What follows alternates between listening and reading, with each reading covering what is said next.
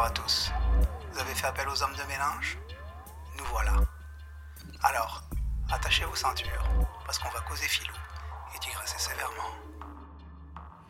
Bonjour à tous, bienvenue dans ce nouvel épisode de votre podcast Homme de ménage. Un épisode sous forme de fiche de lecture. Alors aujourd'hui, on va s'intéresser à l'UE, une nouvelle URSS, de Vladimir Bukovski. Commençons tout d'abord, si vous le voulez bien, par une brève présentation de l'auteur. Vladimir Bukovski est un dissident soviétique, né en 1942 et décédé en 2019, emprisonné 12 ans durant en hôpital psychiatrique. Il s'est d'ailleurs fait connaître en Occident en 1971 en dénonçant l'utilisation de la psychiatrie à des fins politiques de répression. En 1976, alors qu'il est emprisonné, il est échangé contre un responsable communiste chilien et obtient l'asile au Royaume-Uni. En 1991, il est un temps pressenti pour devenir le vice-président de Boris Yeltsin. En 1992, il intervient en qualité d'expert à la Cour constitutionnelle de la Fédération de Russie lors du procès devant déterminer si le Parti communiste du RSS pouvait être considéré comme une organisation criminelle. C'est à ce titre qu'il eut accès à un grand nombre de documents confidentiels, émanant notamment du KGB. En 2008, il se présente aux élections présidentielles russes, mais sa candidature est invalidée en raison de sa longue absence du territoire et de sa double nationalité russo-britannique. Son essai Lieu, une nouvelle URSS paraît en 2005 aux éditions du Rocher. Le postulat développé dans cet essai est intéressant, en cela qu'il propose une critique radicale de l'Union européenne, mais que son positionnement se situe à rebours de la vision souverainiste et frexiteuse, comme par exemple celle de l'UPR d'Asselineau, voyant dans l'UE un fauné de l'impérialisme américain et de son projet néolibéral basé sur un capitalisme débridé par la financiarisation de l'économie. Quelle est donc la thèse développée par Bukowski dans son essai? Le Léviathan socialiste, qui a échoué aux confins du monde eurasiatique, se reconstitue dans cette Europe occidentale dans laquelle un marché commun d'États libres et souverains s'est peu à peu transformé en une soft URSS, en parfaite adéquation avec les idées hégémoniques de l'époque, qu'elle détourne pour construire un système, je cite, aussi pathogène et liberticide que son illustre aîné. À l'appui de sa surprenante thèse, en se référant aux archives confidentielles du KGB et du parti auquel il a pu avoir accès, Bukowski détaille les éléments historiques, idéologiques, institutionnels et géostratégiques qui tendraient à démontrer qu'il est possible de soutenir que l'UE constitue le prolongement du projet soviétique la guerre froide a-t-elle véritablement pris fin? Pour Bukowski, contrairement à l'idée reçue lorsqu'il est question des relations internationales, la guerre froide n'a jamais pris fin. Le bloc occidental, défini par l'auteur comme le monde libre, a certes gagné l'opposition militaire contre le pacte de Varsovie. Mais la guerre culturelle entre les deux blocs s'est prolongée et les démocraties libérales ont été peu à peu contaminées par certaines idées du camp adverse. Une des explications avancées par Bukowski est qu'à l'effondrement de l'URSS, les Occidentaux ont préféré miser sur les communistes dits réformateurs comme Gorbatchev plutôt que sur les réels dissidents, empêchant ainsi l'éradication conceptuelle du système soviétique.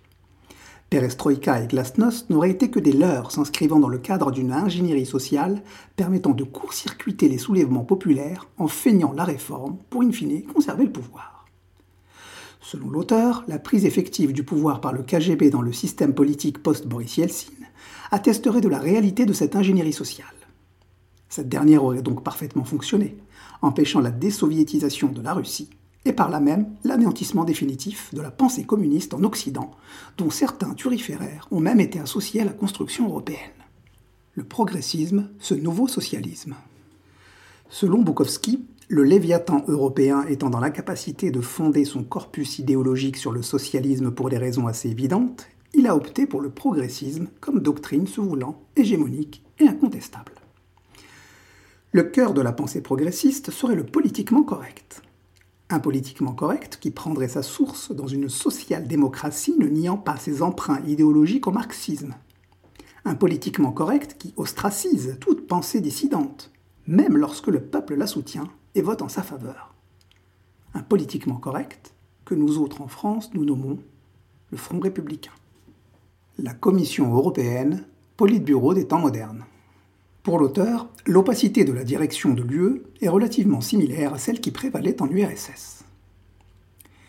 Pour lui, la Commission européenne serait un ersatz de Politburo, car comme le Politburo, la Commission est constituée de personnes non élues mais désignées, et selon des critères inconnus, puisqu'on ne connaît pas les règles qu'applique chaque État pour désigner son commissaire européen. La Commission propose des textes législatifs rédigés par des technocrates non identifiés, et le Parlement n'a plus qu'à se prononcer sur des textes de portée générale et non contraignants.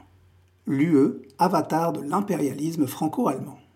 Exactement comme l'URSS aurait été l'avatar communiste de l'Empire russe, l'UE serait, selon Bukowski, l'avatar progressiste de l'impérialisme franco-allemand, permettant à ce couple d'asseoir sa domination sur l'Europe occidentale.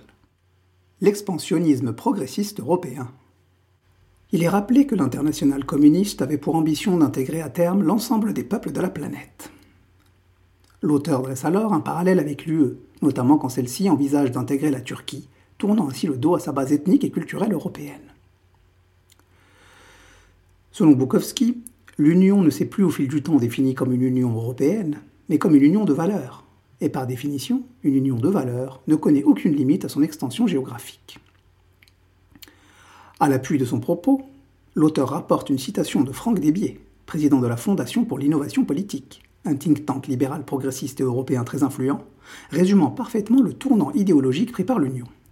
Je cite L'idée de l'Europe, ce qui en fait la grande idée politique du XXIe siècle, est qu'elle offre la possibilité de construire, sur la base de l'adhésion, et donc de la réciprocité des droits et des devoirs, un ensemble politique affranchi de toutes les formes d'identité raciale, ethnique, religieuse ou civilisationnelle, destiné à constamment s'élargir.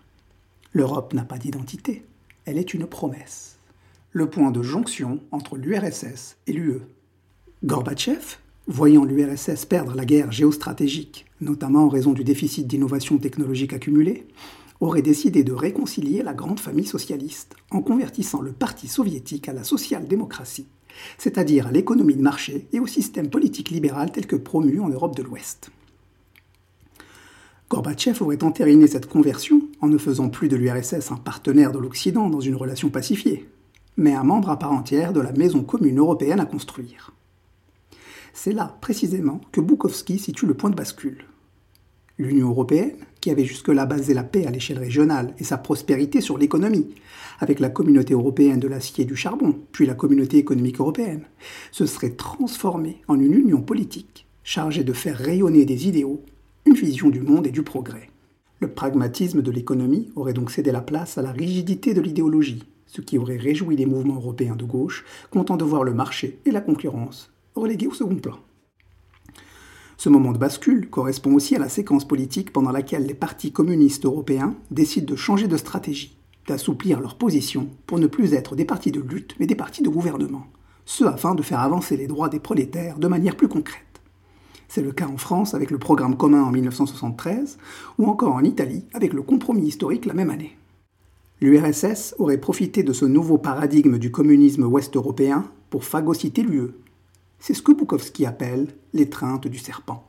Et en dépit de l'effondrement soviétique, l'Europe a poursuivi son édification en allant toujours plus loin dans le déficit démocratique et la prolifération bureaucratique. Selon Bukowski, le projet européen ne serait finalement, je cite, qu'une tentative intelligente mise en œuvre par une nomenclatura socialiste en banqueroute idéologique pour sauver de la faillite son rêve utopique et sa position de pouvoir imméritée. Alors à titre de conclusion, on peut dire que l'UE, une nouvelle URSS de Vladimir Boukowski, est un livre à contre-courant, assez intéressant dans le fond, avec des sources semblant être de première main, puisqu'elles proviendraient des archives du KGB. Si on peut souscrire sans trop de problème à l'affirmation du soviétisme institutionnel de l'UE, c'est-à-dire la critique de son fonctionnement, de sa bureaucratie, de son opacité et de son manque flagrant de démocratie qui en fait une sorte de machin lointain et anonyme, on est vraiment moins convaincu par l'affirmation de son socialisme économique et politique l'Union européenne ne donne pas l'impression d'avoir chevillé au corps la défense des classes laborieuses. Bukowski souscrit à une vision néoconservatrice, voire même libertarienne au sens états-unien, tant il pense débusquer des marxistes dans l'entièreté du spectre politique. Pour ma part, je trouve plus pertinente l'analyse qui voit dans le libéralisme libertaire l'idéologie de l'Union européenne. Cette idéologie qui est la fusion de la social-démocratie et de l'idéologie néolibérale. C'est à mon sens cette idéologie qui guide l'Union européenne beaucoup plus qu'un socialisme fantasmé, là pour faire patienter en attendant l'éclosion des conditions nécessaires à l'instauration du communisme soviétique. Les dérives bureaucratiques et antidémocratiques de l'UE n'ont à mon sens pas de lien organique avec l'URSS et pas de lien philosophique avec le communisme. Le totalitarisme, c'est comme les accidents de voiture, ça peut arriver à tout le monde. Merci à tous d'avoir écouté ce podcast et à la prochaine.